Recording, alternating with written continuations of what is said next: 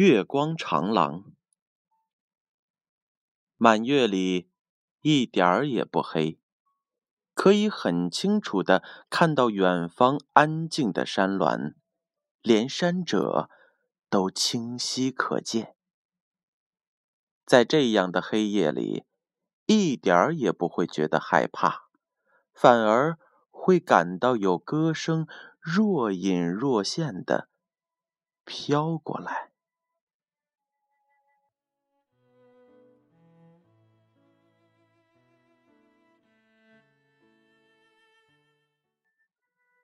月亮在空中慢慢的飘荡，把光洒向地面。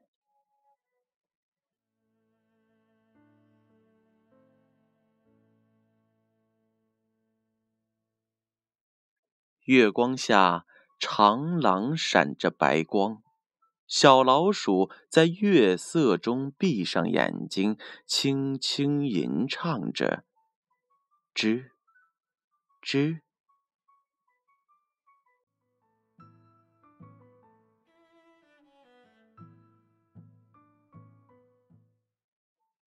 他的声音沿着长廊飘去，那回声却是柔和的。喵，是猫。小老鼠想逃走，可是小猫在月下跳舞的模样，好像在呼唤它。舞吧，舞吧，别惊破这如梦的银色。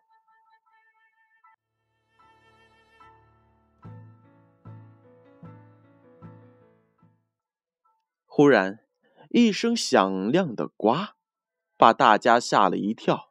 原来是青蛙在喝彩，但青蛙立刻捂住了自己的嘴，他觉得自己的声音。太响了，打破了长廊的安静。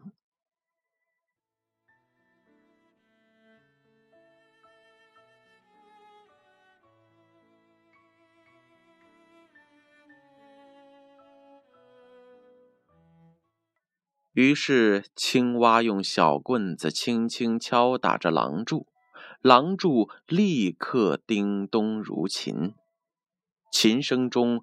猫和老鼠的舞姿更加的妙曼。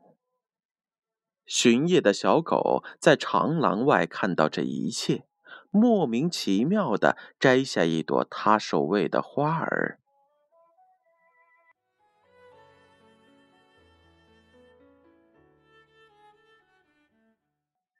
月光下，长廊里，大家盈盈的起舞。那花儿已经到了小猫的头上。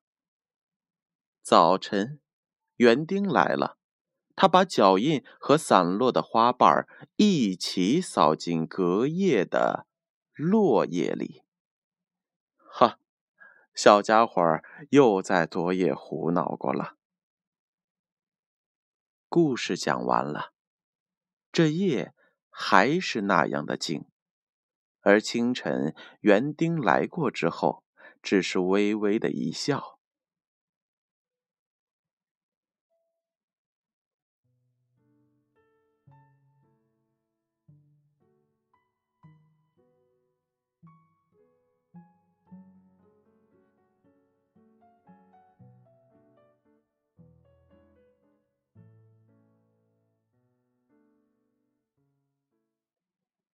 故事导读：音乐有时也可以用作解释画作，例如维坦画的《墓地上空》，可以用柴科夫斯基的《悲怆》来阐释。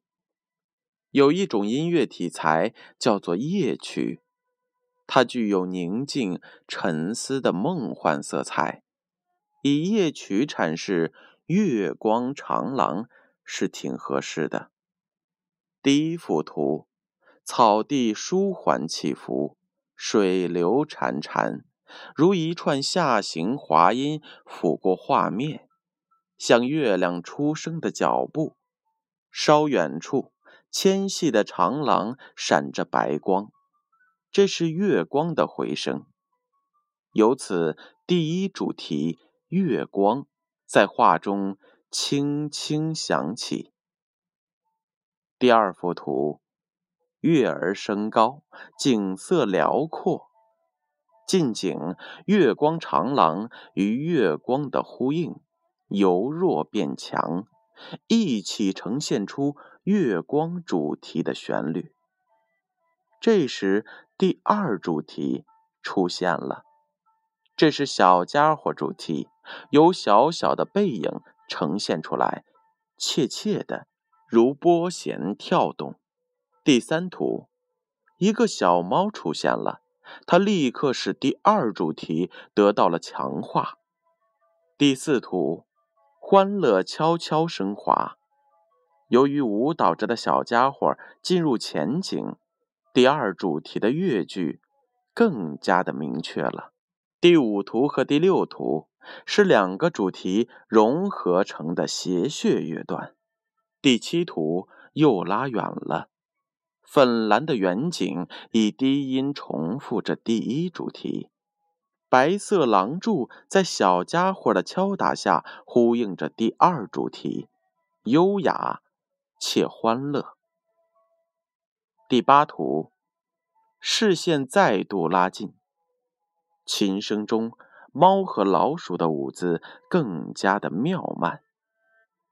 这琴声我们听不见。但可以从画中感觉到。第九图中曲，月下长廊退到背影，蓝色也隐退了。画中飘荡着若有若无的粉色，月光主题转为柔美华丽，但仍没脱开安静与梦幻。小家伙表情如梦。这是月光长廊给他们的无言感动。真正的终曲是故事的结局。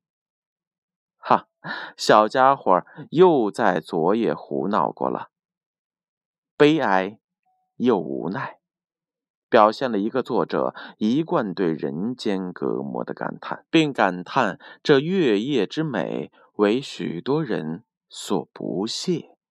不解，月光长廊之导读，建勋叔叔与大家共勉。